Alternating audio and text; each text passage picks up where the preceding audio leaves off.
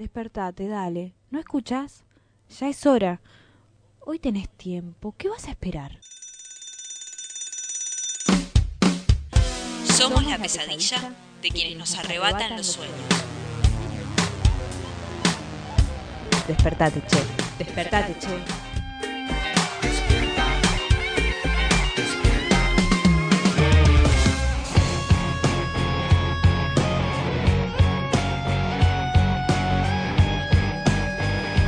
Muy pero muy buenos días, bienvenidos, bienvenidas, bienvenidas a un nuevo episodio, un nuevo programa de Despertate. Che, este viernes 15 de agosto, ya vamos finalizando la semanita, por lo menos la semanita Despertate como la llamamos nosotros, de lunes a jueves, hoy es jueves, hoy no nos acompaña Leo en este momento, le mandamos un gran saludo, sabemos que está con mucho laburo y algunos inconvenientes y no puede acompañarnos, pero va a estar viniendo una compañera a cubrir ese espacio y capaz que este jueves se convierte en martes porque vamos, estamos esperándola todavía, pero está por llegar se Betania. hace desear, se hace desear, ¿te das cuenta? Exactamente, exactamente. ¿Cómo le va Rocío? Muy bien, muy bien. En este día jueves, pseudo martes, me va muy bien. Muy contenta de escuchar la puerta y que sea Betania. Eso me pone muy feliz ¿Ha porque llegado? digo, ha llegado nomás. Ha llegado, che. Porque siempre nos sorprende con sus tucumanidades y eso me hace realmente muy feliz. Bueno, vamos a decir que en este momento la temperatura es de 8 grados, la sensación térmica es de 9. Ay, pero qué linda que se vino. Perdón, disculpa, pero es como está, re casual. Ah, re, está re en que un, no. en re un violeta, en un violeta hermoso. Sí, es mi color favorito. Y Ay, el mío también.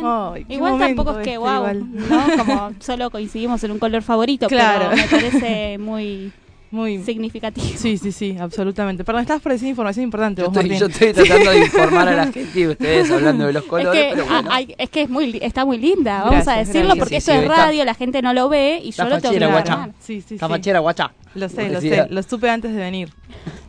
Re Bueno, humilde. era. la humildad. Bueno, 8 grados en este momento, 9 grados la sensación térmica, la humedad es del 76%, hace frío, pero el solcito está divino. Hoy me parece que es un día para disfrutar del sol, que nos llene de energía Sí, y sí, todo sí. eso que decís vos. eh, Todo eso que normalmente suelo decir yo. Claro. Bien, me encanta. No, ¿cómo porque- es? Que te llene, que te cambie, que te Sí, renueve. sí, ¿cómo se es? te renueve, absolutamente. Está lindo, además. eh, está, está empezando a calentar lo- el solcito, que era algo que no estaba pasando estos días. Estaba bastante fresco. Eh, igual pro- creo que va a llover el fin de semana o hay Mañana. Ay, no, sí. mañana no, perdón, el sábado. Sí, sí. El sábado. Yo lo vi en los... De- me el- deprime cuando el fin de semana se prepara para llover, la verdad me parece terrible, pero pero bueno, está está también seguramente empiezan a emerger planes de lluvia que también son iguales de bueno que los planes de día soleado, ¿no?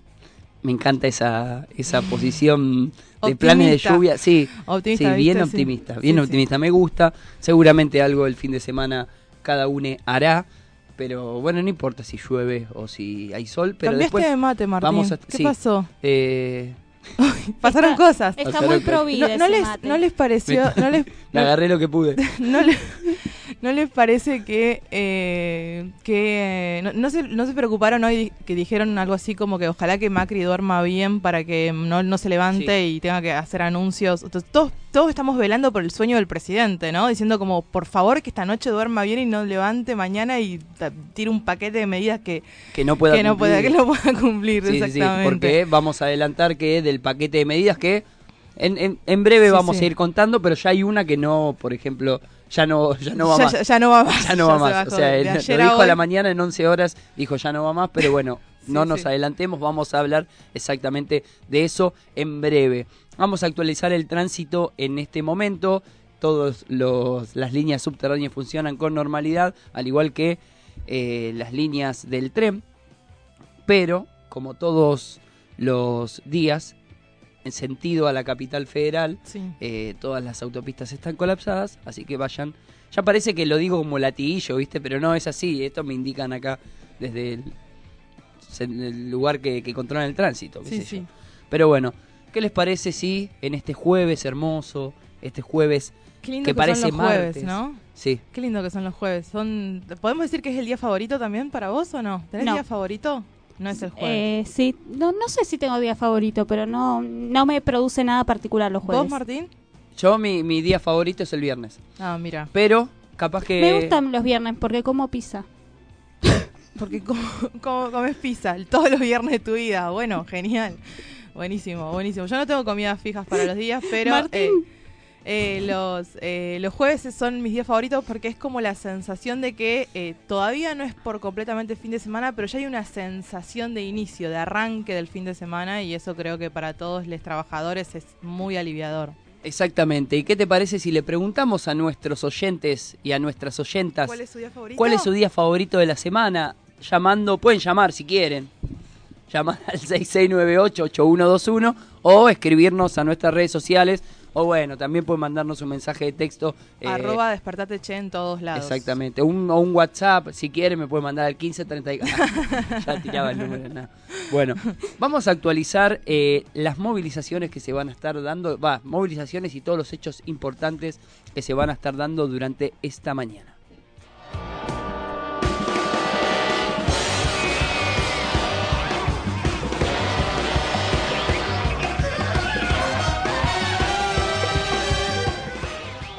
Juicio a Jonathan Fabro acusado de violar a su ahijada. De acuerdo a la imputación en su contra, el futbolista habría efectuado cinco años de ataque desde que la niña tenía cinco años hasta que llegó a los 11. El caso está a cargo del Tribunal Oral en lo Criminal 12, número 12. Comienza hoy por la mañana. Jornada Nacional de Lucha de los Movimientos Populares. El Frente de Organizaciones en Lucha, eh, Frente Popular Darío Santillán, Corriente Nacional, el MTD Aníbal Verón y otros realizarán manifestaciones y ollas populares para hacerle frente al hambre que impone el gobierno de Cambiemos y los grandes capitalistas que se benefician con el sufrimiento del pueblo trabajador. Esto será a partir de las 9.30 en distintos puntos del país. En el obelisco al mediodía, en Plaza de Mayo, 13 horas.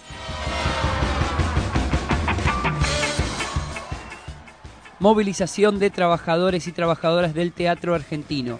El reclamo será por la inmediata reanudación de las, de las obras de remodelación, mejora de las condiciones de trabajo, mejor presupuesto y programación, reapertura de paritarias, entre otros puntos. Marcharán desde el Teatro Argentino hasta el Ministerio de Gestión Cultural. Esto será a las 11 de la mañana en La Plata.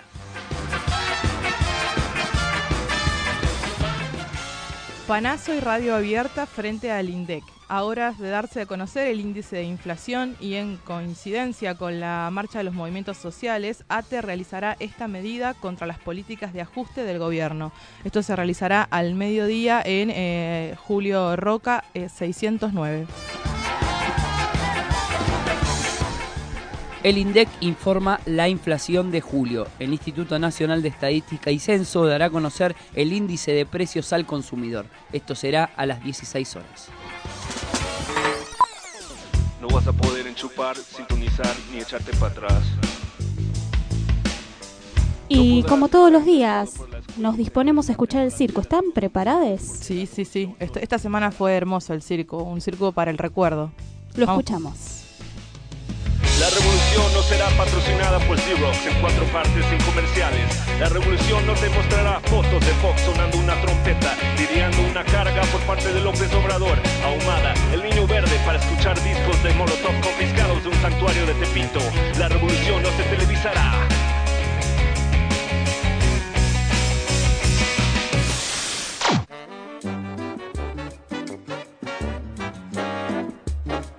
Estoy acá para compartir con ustedes medidas de alivio que tomamos para acompañarlos en este momento difícil.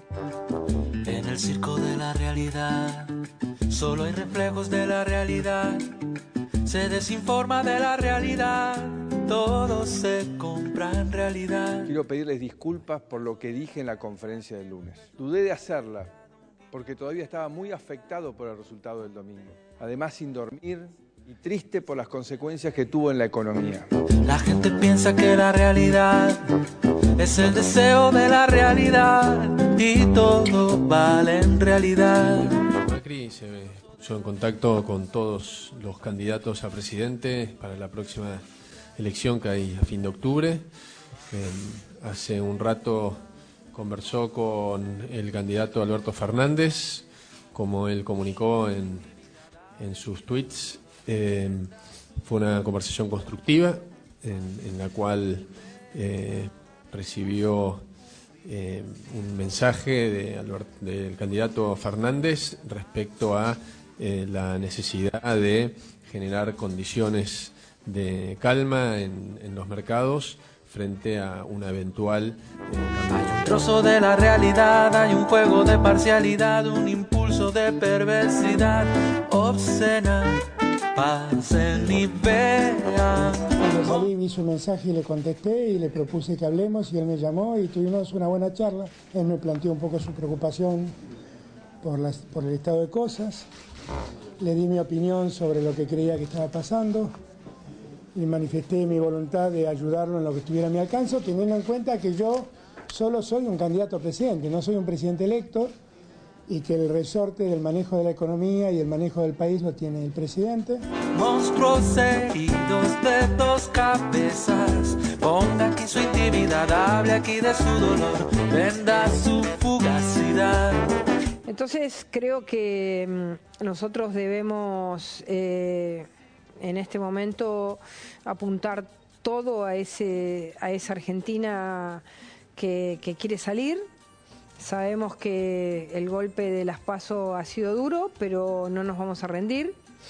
No vamos a dar, eh, no nos vamos por vencidos ni aún vencidos. Vamos a pelearla a fondo porque estamos convencidos que el corto plazo permanente que muchas veces vive la gente porque está acostumbrada en la Argentina de 70 años de inflación a vivir en el corto plazo permanente, hace difícil que nosotros podamos como abrir ¿no? en el medio de la selva y poder ver el horizonte. ¿no? Entonces, hoy estamos como en el medio de la selva, entonces eh, este, nosotros estamos convencidos que el voto, digamos, a, a- lo que ya gobernó durante 12 años en Argentina y también en otros momentos, eh, es ese voto de un horizonte nublado, de una selva que no se ve y nosotros necesitamos abrir ese horizonte. ¿Y cuánto le sorprendió los resultados?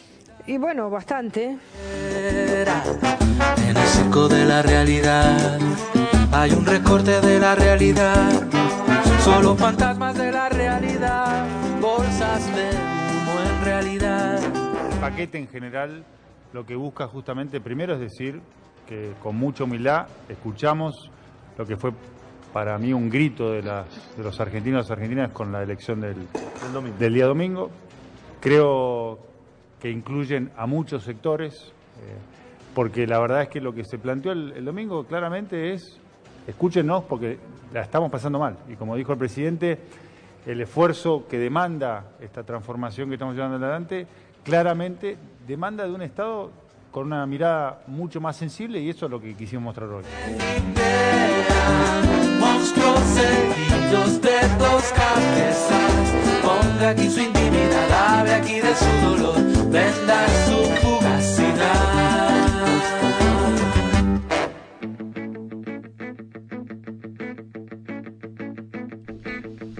Ahí escuchábamos el circo de la realidad, eh, repasando, bueno, siguen reflexionando todos los sectores, sobre todo los sectores de gobierno, sobre lo que se trató o, o qué les quiso decir eh, la gente en las urnas, ¿no? ¿Qué, qué pasó el domingo? Es- esa es la pregunta que se hacen en todos lados, salvo en los lados que están más eh, de festejo, pero en general eh, es muy interesante cómo eh, empiezan a emerger teorías de todo tipo al respecto de qué falló en, en- dentro de Cambiemos para que finalmente se eh, se produjera esta esta esta, esta necesidad de eh, la gente de ir a votar y de dar otra respuesta en relación a eso, ¿no?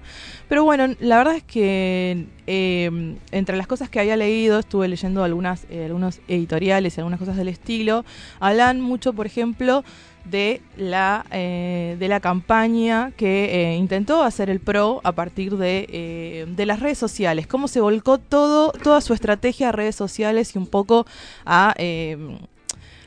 a vaciar de contenido esa campaña, esas propuestas y demás. Y por ejemplo, uno de los fuertes era el WhatsApp, ¿no? El WhatsApp como eh, generando grupos de, con- de- en donde pueda circular adhesiones y en donde haya como había un grupo, de hecho ayer leí una nota muy interesante que la recomiendo, salió en Crisis ayer, que habla justamente sobre eh, los grupos de WhatsApp de eh, Cambiemos y una que se llamaba Defensores del Cambio, ¿no?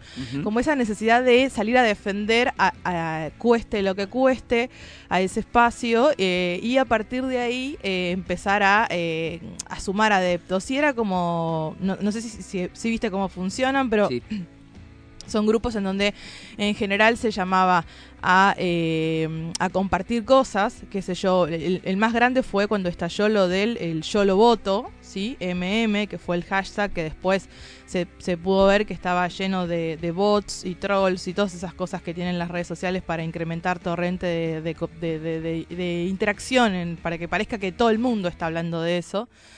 Eh, y bueno, justamente comentaban, ¿no? Cómo después del domingo en esos grupos eh, se produjo un silencio absoluto. Y se, gente yéndose el grupo, ¿sí? O sea, Claro, como, masivamente. Ya no, ya no somos más defensores. ya, no, ya no podemos defender nada. Y, y un poco que se les hizo eso, ¿no? Se les hizo muy, muy difícil. Es, es muy fuerte por ahí, más allá de. Digo, eh, eh, lo, lo hablaba un poco ayer también con, con los compañeros acá, el, el saltar el, el cerco mediático de decir, bueno, ni los medios, ni las corporaciones, ni las redes sociales, ni las estrategias de campañas le funcionaron. Eh, entonces, es eh, nada, me parece interesante seguir pensando lo qué pasó. Bueno, eh, ¿qué pasó? ¿Qué pasó? Podríamos llamar a la canción de, de Bersuit, ¿no? Sí. ¿Qué pasó?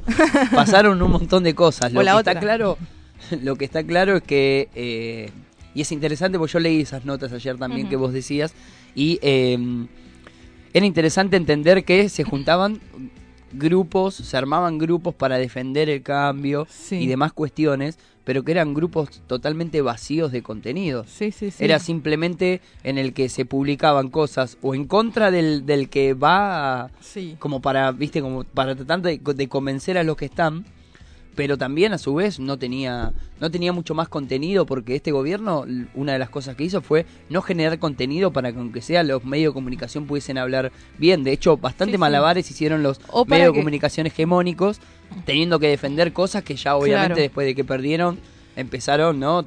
Suban todos los Sí, botes, sí, vamos sí, para el otro lado. Sí, escucharlo a Majul diciendo se equivocaron, algo, es, es, es, es Sí, un sí, poco, uno se regocija un no poco, nos dimos pero cuenta de no que la gente tenía hambre. Claro. Eso fue lo que dijo Majul. Claro, claro, tremendo. Eh, además, eh, no solo no dieron argumentos en, en- en ese sentido, sino que tampoco los propios defensores del cambio eh, tenían argumentos para, digo, compartían un meme diciendo yo lo voto con una foto y, y capaz que con Claro, un eso, hashtag, pero vacío. digo, vacío de contenido, era muy difícil. No es yo lo voto porque eh, quiero Claro. seguir teniendo infraestructura en las calles. Sí, sí. Porque, bueno, por lo menos desde ese lado la, la podés defender un poco más. Sí, sí. Pero hay algo que es claro, en el sentido en el que, en el que vos podés tener, eh, digo, podés tener obras, pero digo, llega un momento en que, en que vas y que el- el- el- la heladera no se llena con obras, podemos llamarlos como para decirlo de alguna forma, ¿no? Hay, hay cosas que no, no, no solo con obras. Y ahí creo que uno de los mayores desafíos, eh, la verdad es que, que yo estoy esperando este octubre como la segunda parte de una temporada de una serie, viste, estás todo re, re manija que querés que salga ya. Yes. Bueno, yo estoy esperando este octubre con la idea de, de ver qué pasa en la ciudad, porque la verdad es que, bueno, todos, todos, todos dicen por aquí eh, que, eh, por acá, todos dicen por acá que... eh, que la ciudad eh, es, el, es el punto fuerte del macrismo y, la, y, la, y es muy difícil que alguien como Lamens pueda llegar a enfrentársele. Pero por otro lado, eh, está la sensación de que algo puede llegar a pasar ahí también, digamos. Y sería como el final inesperado, el Game of Thrones de la vida, ¿entendés? El Game of Thrones de, la- de las, De, la- de las de elecciones, las elecciones. 2019. Se va a Sí, sí. recordar como año 2019 Game of Thrones de las elecciones, ¿no? Bien, Esos bien, cambios sí, sí. inesperados y de, de- de- de finales que, que no son pensados. Ojalá. Ojalá. ¿Quién, quién, quién, ¿Quién te dice? No podemos para cantar, no podemos decir nada. No, no.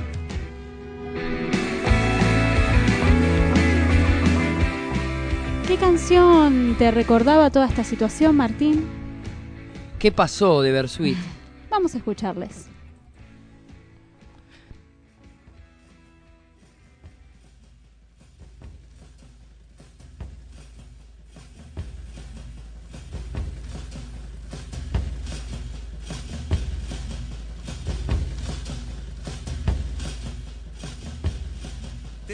Torcieron el brazo y no bajaste mañana a la vereda. Nuestras pasiones cansadas entristecen a esta era que acaba sola en tu guarida. Sos el secreto de una ciudad perdida. Quiero cantarte para no olvidarte un día por siempre. Si una gran caravana sacudiera tus pupilas como una procesión de ciegos que trafican luces sin brillo. Si tus faroles no arden, por lo menos dame de tu carne. En mi canción te has perdido, no encontrarte trajo mala suerte y pregunto, ¿qué pasó? ¿Qué pasó?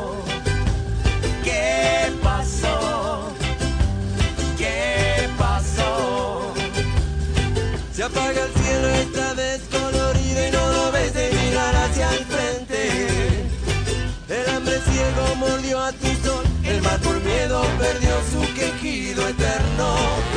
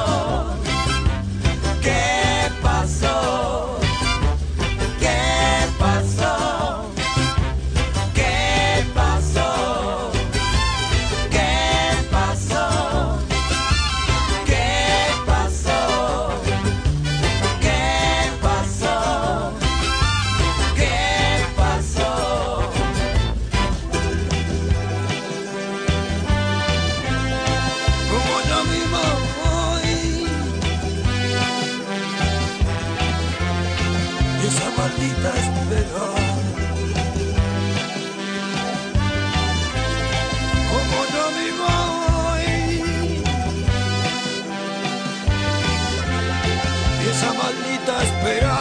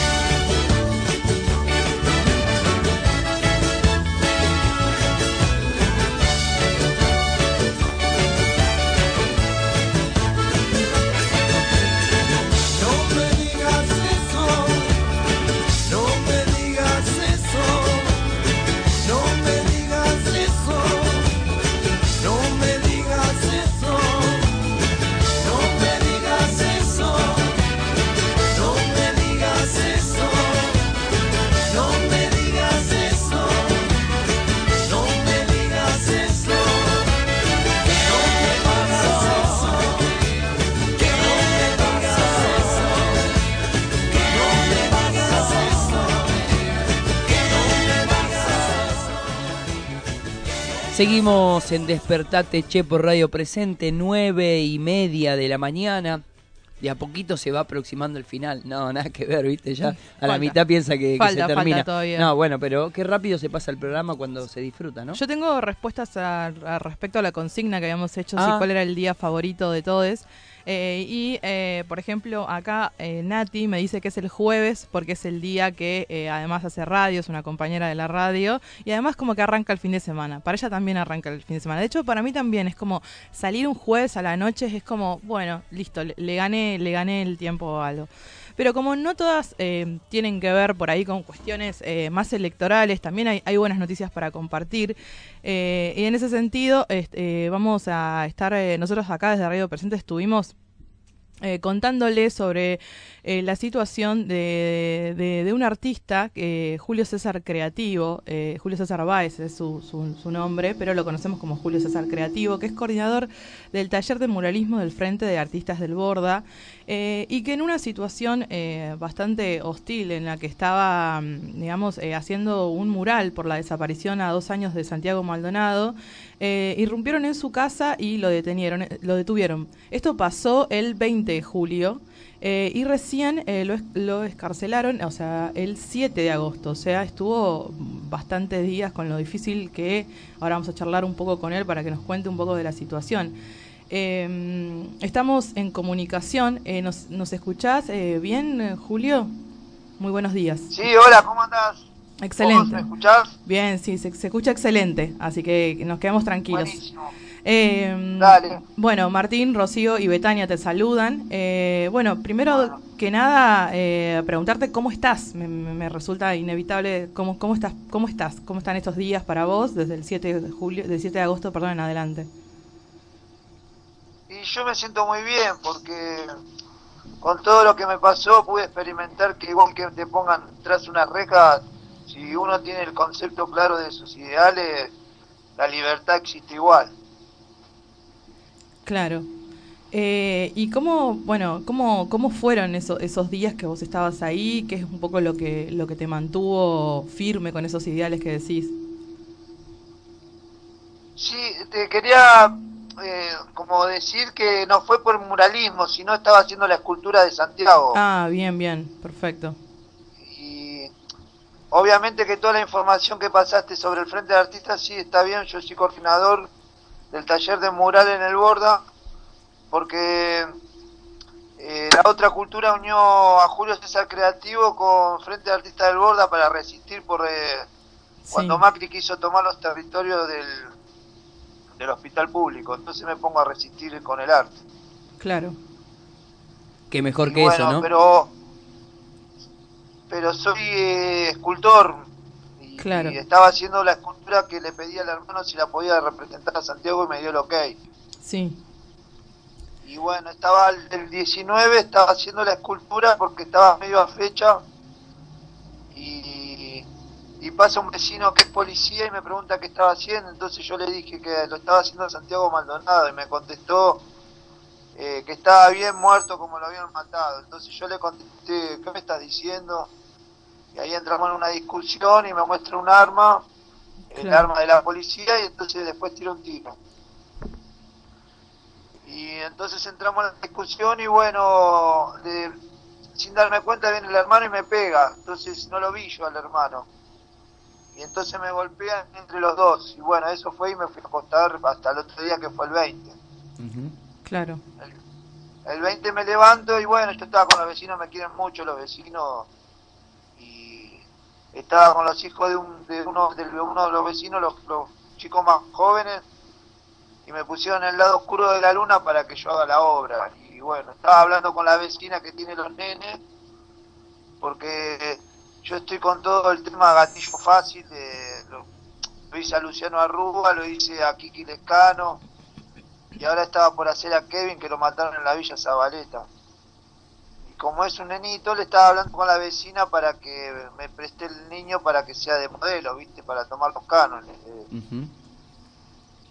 Julio, entonces viene el padre de estos de estos dos a para querer pasar por mi casa y yo le dije que se vaya para otro lado porque no yo estaba bien ahí. Entonces, bueno, fue a buscar al que me había pegado el día anterior y, y bueno, vienen con piedras todo y me vienen a apedrear eh, la puerta de mi casa.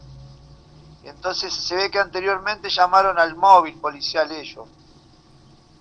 Y, y bueno, eh, mi vecino le dijo que se vayan porque iba a llamar a la policía, pero la policía cuando vino, vino por ellos, no, no por, por mi vecino. Y en vez de detenerlos a ellos, que me estaban eh, ro- me rompieron la puerta, eh, me querían sacar a mí de adentro de mi casa.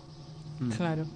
Julio, eh, Y en este tiempo que estuviste, digamos, bueno, supongo para, para pensarlo, para, para reflexionarlo desde también desde tu lugar personal, eh, ¿cómo, eh, ¿por qué crees que pasan este tipo de cosas? ¿Por qué crees que te pasó esto? Yo creo que, bueno, yo siempre vengo haciendo arte público, ¿viste? Yo lo he hecho a Darío Santillán en la puerta de mi casa, entonces eh, como que muestro el arte porque para los chicos, para la gente, para que vean cómo se hace un monumento, porque en realidad los artistas a veces se encierran mucho en su, en su taller y no muestran cómo se hace la escultura. Y yo trato de mostrar como cuando Macri destruyó en el taller 19, agarré los hierros y enseñé a los compañeros a levantar una pirámide de 5 metros. Tu arte, tu arte es político, tu arte es de resistencia, quizá por ahí también vaya, vaya la cuestión. Sí, porque yo estuve también en el bloqueo de Monsanto. Eh, bueno, ahora estoy luchando por el espacio de Cromañón de memoria. Eh, bueno, la familia de Luciano Arrúa me dieron para que le haga la escultura para... Se ha tomado la comisaría y se hizo un centro cultural donde lo torturaron a Luciano. Eh, la madre de Kiki Lescano me dio el espacio ahí en, Lugano también. Entonces yo estoy conectado con todos los hechos que, en realidad este sistema perverso los tapa. Porque la policía tiene un, sistema de, de como este de, que tortura a la gente, tortura a los chicos y lo hacen desaparecer y después terminan como NN en, el, Recoleta. Entonces eh, yo estoy visibilizando todo eso. Bueno, eh, Julio, eh, estamos hablando con Julio César Creativo, que estuvo eh, detenido eh, por estar realizando, como decía él, una escultura eh, a dos años de la desaparición de Santiago Maldonado. ¿Cómo sigue esto? ¿Cómo sigue? ¿Es una causa? ¿Nos puedes explicar eso? ¿Cómo quedó? La parte, digamos, más eh, legal, por llamarlo de alguna forma. Sí, yo ya vengo con un problema del 2013, cuando salgo de un recital de Sabinas, acá en mi ciudad, que yo soy el escultor que hice el Garrafa Sánchez para el estadio de Banfield, salgo del estadio de Banfield, y yo en ese momento tenía rastas con cobre en la cabeza. Entonces, a las cinco cuadras me agarra un gendarme y me muelen a palo. Entonces me, abrieron como eh, resistencia a la autoridad y me, la justicia injusta me puso seis meses de prisión, pero como es escarcelable, me, me dieron dos años de tareas comunitarias. Entonces lo hice yo por querer zafar de no estar preso, ¿viste? Claro. Pero en esto me quisieron poner lo mismo, me hicieron lo mismo, pero como es reincidente, no es escarcelable. Pero igual eh, eh, me, me, empapelaron porque eh, no, no es un delito, es una contravención también. Claro. Y bueno, eh, se, se agarraron de eso y me tuvieron detenido ilegalmente varios días.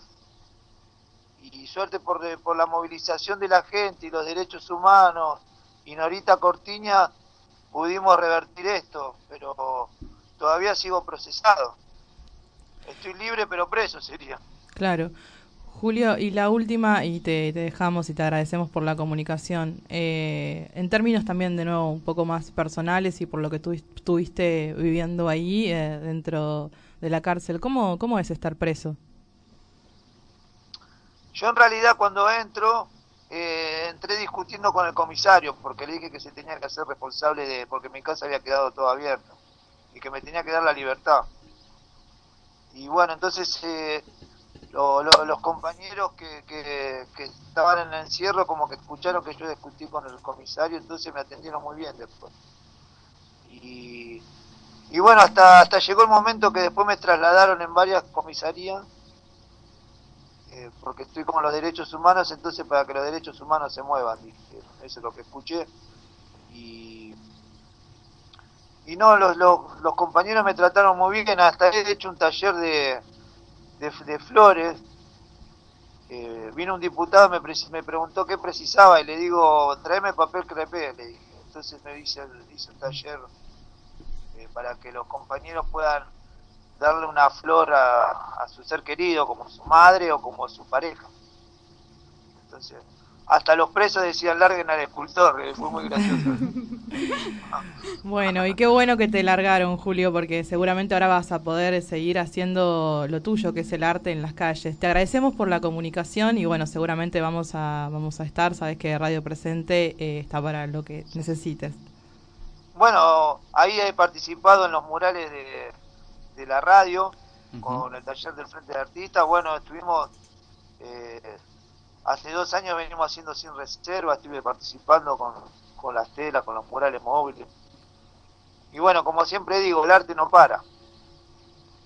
Así es, Julio, y qué bueno que sea así. Te mandamos un abrazo grande. Que tengas un buen día. Bueno, los quiero mucho y siempre están en mi corazón. Ay, Ay, muchas gracias. también. muchas gracias. Nosotros también. Bueno, ahí escuchábamos eh, a Julio César Creativo, sí, Julio César Báez, que pasó por una situación difícil. Sin lugar a dudas, estar eh, preso para cualquiera es una situación difícil, pero más a un artista que lo que quiere es estar en, la, en las calles haciendo murales, haciendo esculturas y estando eh, del lado que hay que estar, ¿no? De, del lado Norita Cortiñas de la vida, diría nuestro querido Oscar. Bueno, eh, vamos con un tema musical, porque la verdad me quedé ahí como, como medio emocionada con, toda, con todo lo que nos contó Julio. Te, te vamos a dar un respiro. Dale, gracias. Y vamos a escuchar una canción dedicada a Copper. Vamos a decir eso Ah, simplemente. Bueno. Todos tus muertos. Qué canción. Es- yo me confundo siempre. y no quiero que me carguen más, por eso no quiero presentar más las canciones. Martín, tuyo. Bueno, vamos a escuchar a todos tus muertos con gente que no. Ay, qué buena canción.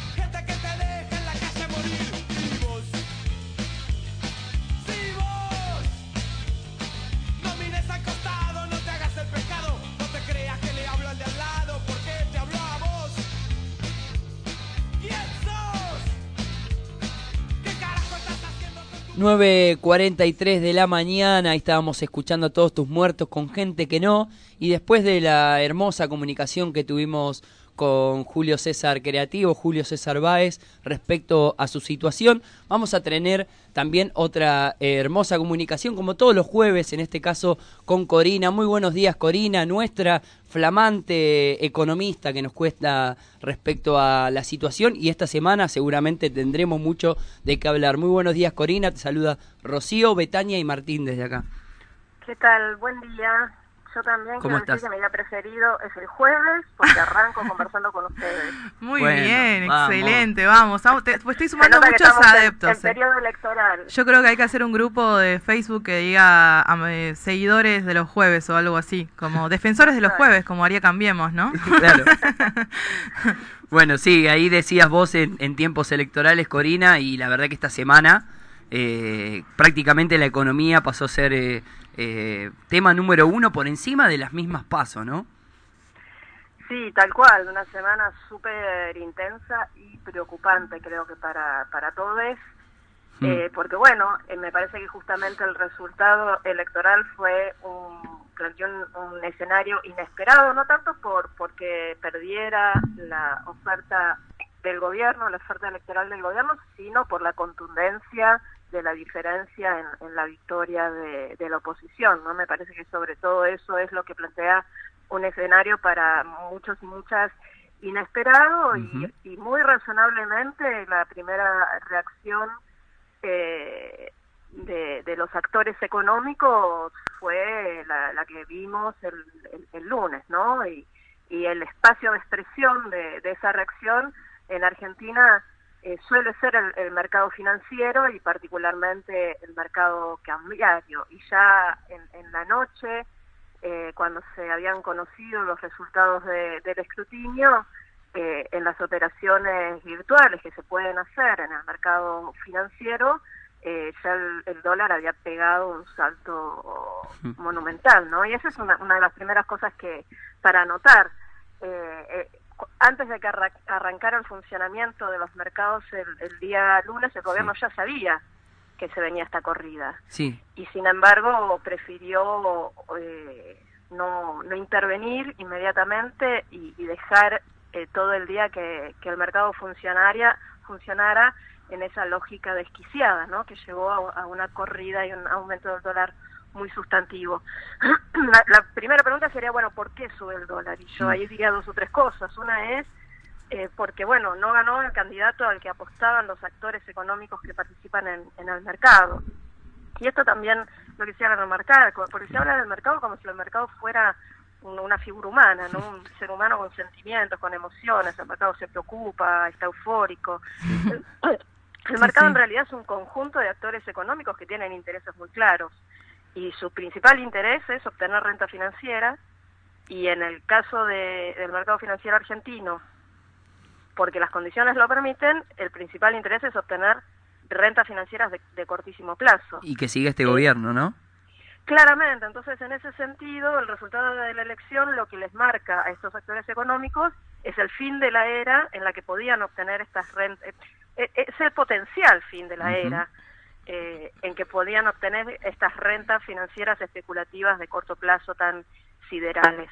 Entonces me parece que la reacción de, del mercado cambiario no es una reacción a se viene Venezuela, como intentó imponer eh, el gobierno, si no es una reacción a se nos termina la fiesta. O corremos el riesgo de que se nos termine o se nos achique la fiesta, porque tampoco está tan claro cuáles son exactamente las medidas que un eventual gobierno de Alberto Fernández tomaría en, claro. en este sentido. Eh, entonces me parece que la reacción es la reacción A, se nos termina la posibilidad de esta, de esta bicicleta se, y entonces nos pasamos rápidamente eh, desarmamos nuestras eh, inversiones en pesos y nos pasamos a dólar y nos fugamos. Me parece que básicamente lo que sucedió fue, fue eso. Sí. Que era una situación esperable y por eso me parece que fue muy grave la actitud del gobierno, porque en lugar de intervenir para frenar y morigerar esta reacción, lo que hizo fue fogonearla. Claro. Y me parece que eso fue una estrategia que se develó en la conferencia de prensa de Macri del lunes, donde básicamente lo que dijo es, esto que está pasando es culpa de ustedes por votar a, a, a otros, sí. Eh, sí. a los que el mercado les teme y entonces esto está pasando por culpa de, de la ciudadanía que, que, no me votó a mí. Claro. Eh, esa fue la actitud en lugar de intervenir con las herramientas que tiene el propio gobierno para evitar que la corrida fuera tan significativa. Corina... Y le salió mal porque propios y extraños eh, criticaron esa reacción, ¿no? Sí, y ahí vos decías que, eh, por ejemplo, eh, que, que, el gobierno no intervino. ¿Tenía las herramientas para hacerlo? Porque también se está hablando mucho de que prácticamente no hay reservas ya. Que prácticamente el gobierno que venga eh, se va a encontrar hasta sin, sin billetes. Porque mm, el lunes, por ejemplo, allá 3, 4 de la tarde, los bancos no tenían dólares. Está bien que todo el mundo, ante el miedo, lo primero que hace es sacar su, sus dólares y su plata del banco pero prácticamente había bancos que, que te decían que vengas al otro día porque no había dólares.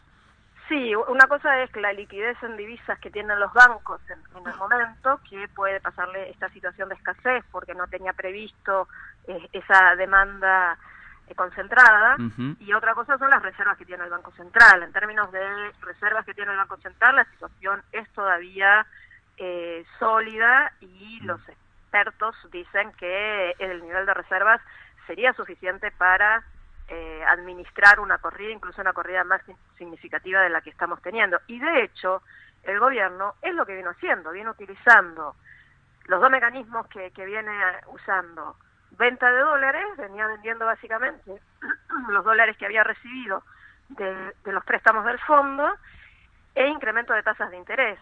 Esto el gobierno ya lo venía haciendo, eh, porque de hecho el dólar estaba retrasado eh, y lo estaban manteniendo artificialmente eh, retrasado para evitar una escalada de precios antes de las elecciones. Claro.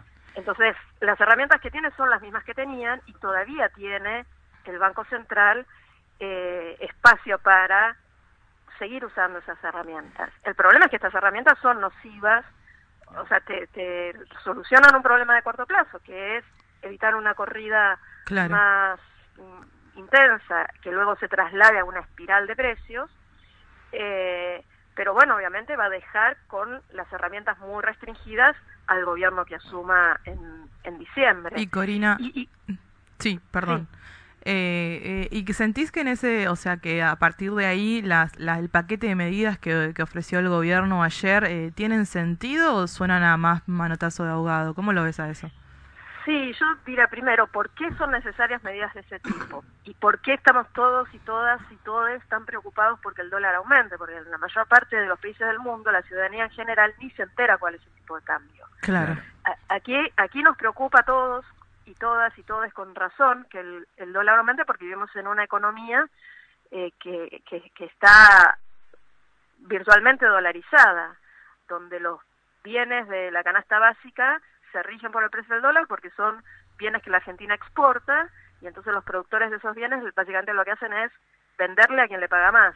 Si el precio en dólares aumenta, les conviene a estos eh, productores ven- exportar esos bienes en lugar de venderlos en el mercado interno, a menos que el mercado interno les pague el mismo precio. Entonces, para eso lo que hacen es trasladar inmediatamente la devaluación a los precios internos. Y además están dolarizadas las tarifas, y además están dolarizados los combustibles, y además tenemos esta inercia, ¿no?, de tantos años eh, ajustando todos los precios por el dólar, más allá de si lo que vendemos tiene insumos dolarizados o, o no.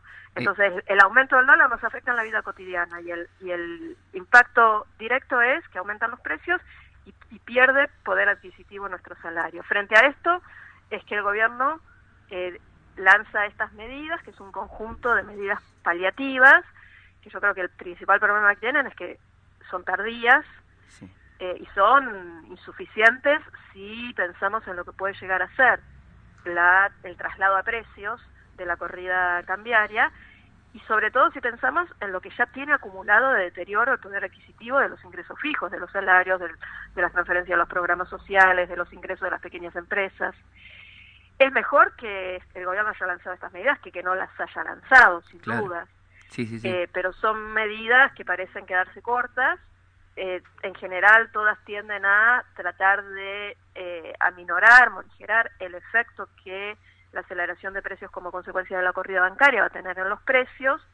Y es interesante también, yo señalaría dos cosas. Una, eh, en los sectores que parecen ser los más eh, focalizados por estas medidas, eh, son los, in- los sectores de ingresos medios, Claro. básicamente los, los asalariados registrados eh, de salarios no tan bajos que pagan impuesto a las ganancias, Claro. porque ese es el grupo que recibe el mayor beneficio de todos Claro. los que se mencionaron. Sí, sí. Entonces me parece que no solamente es una- un conjunto de medidas que busca paliar la situación creada por esta coyuntura, sino que también tiene cierta intención electoral de recuperar votos que tal vez en las elecciones pasadas habían sido más afines al gobierno y que no lo fueron en esta última oportunidad.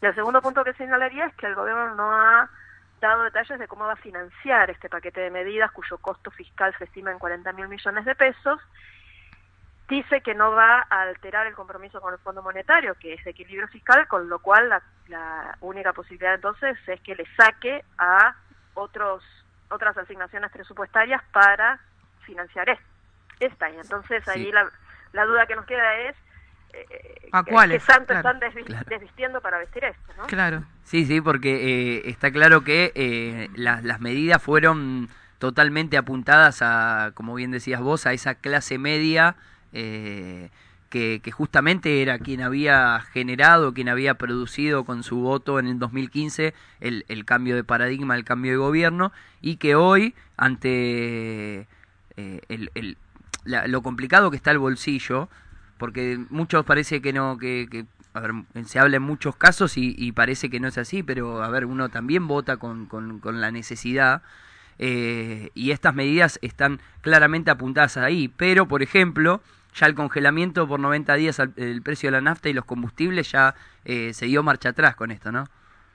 Sí, no está claro si se dio marcha atrás definitivamente o se dio marcha atrás hasta conversar con las empresas. A mí me parece también un disparate que lancen una medida de este tipo sin haber conversado antes Sí, con las es empresas. una locura. Claro. Sí, sí. Exactamente, que lo que demuestra, bueno, cómo este gobierno lleva adelante la, la gestión, ¿no? Y sobre lo que vos decías, Martín, a mí me parece que las, las personas, la ciudadanía, sobre todo vota en función de lo que le pasa en su vida cotidiana. Claro. Por eso, a pesar de el, el relato construido respecto de estamos sentando las bases de la nueva Argentina, eh, la euforia de la bolsa del viernes demuestra que estamos por el buen camino, la gente le dio la, la espalda a esta propuesta, Claro.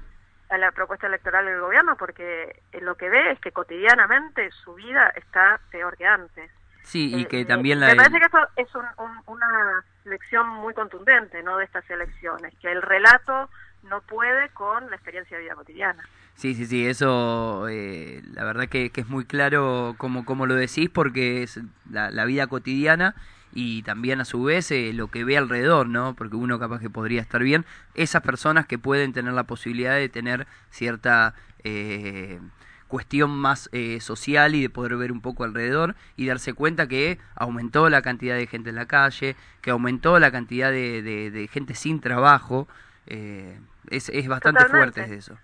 Sí, sí, absolutamente, pero que eso también hace a nuestra vida cotidiana. Yo que soy investigadora del CONICET, tengo un salario de investigadora del CONICET, estoy dentro del grupo de ingresos que se va a beneficiar con la, los beneficios a través del impuesto a las ganancias. No, no soy Claro. una Claro. empresaria, una banquera, soy una investigadora del CONICET y pertenezco a ese grupo privilegiado de, de, de personas que tenemos un ingreso sustantivamente mayor a la media.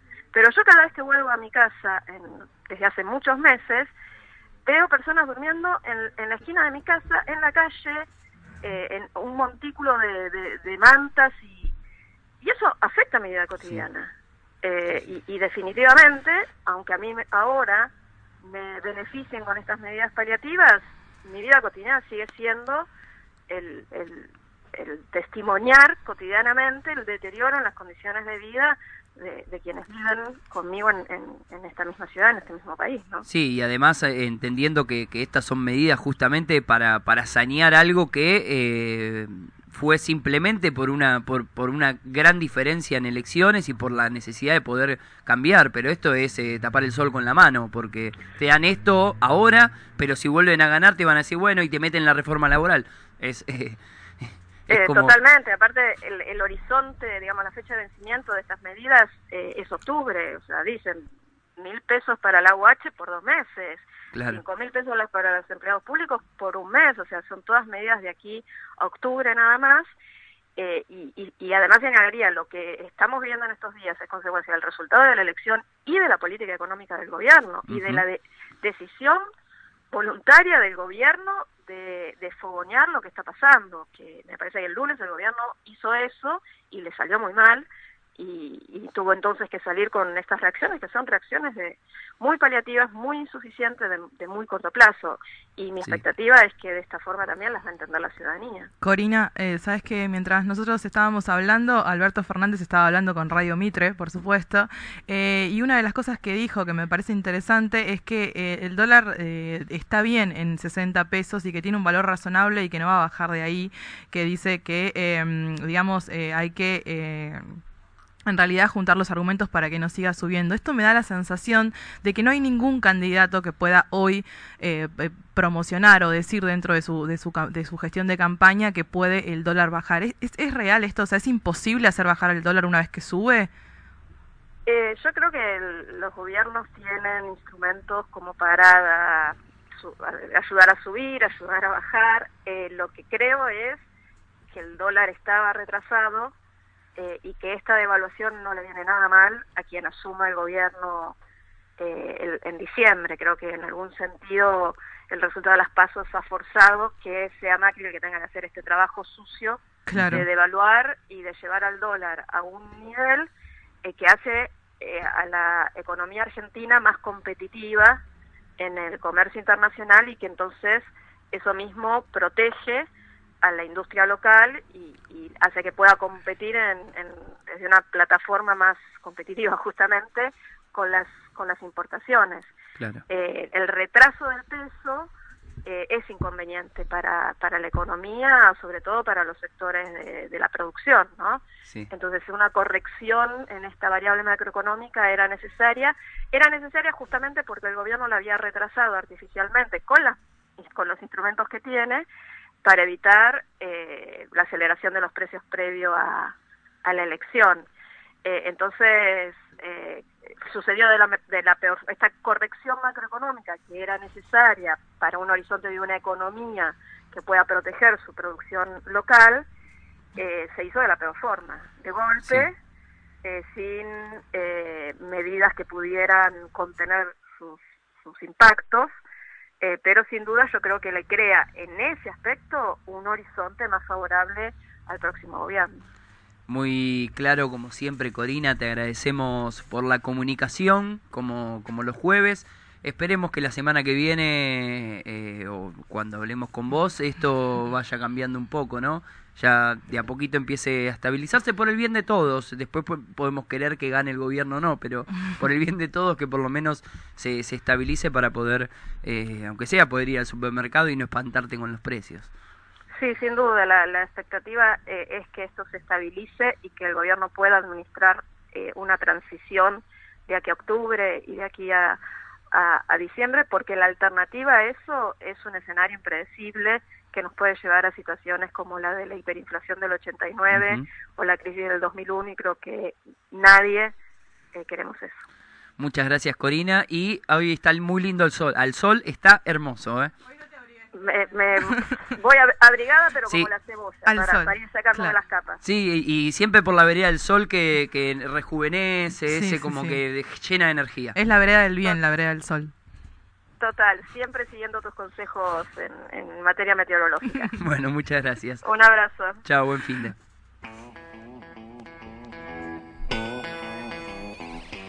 Ahí hablamos con Corina, nuestra economista de los jueves, junto a Lucía también, que, que se van ahí mechando. Y la Leímos verdad, un muy tiempo claro. largo porque la verdad había muchas cosas para hablar. Teníamos No, y muchas aparte re dudas. claro, Sí, muy sí, sí. claro, siempre Lucía y Corina eh, son eh, bastante claras para explicarlo, entonces es muy lindo y se hace muy ameno escucharlo porque muchas veces, escucharlas, porque muchas veces eh, tratan de confundir antes de que, Sí, que sí. de explicar y la verdad es que ellas eh, vienen a, a clarificarnos a nosotros y a les oyentes eh, del otro lado cómo, cómo es la situación y cómo se va dando.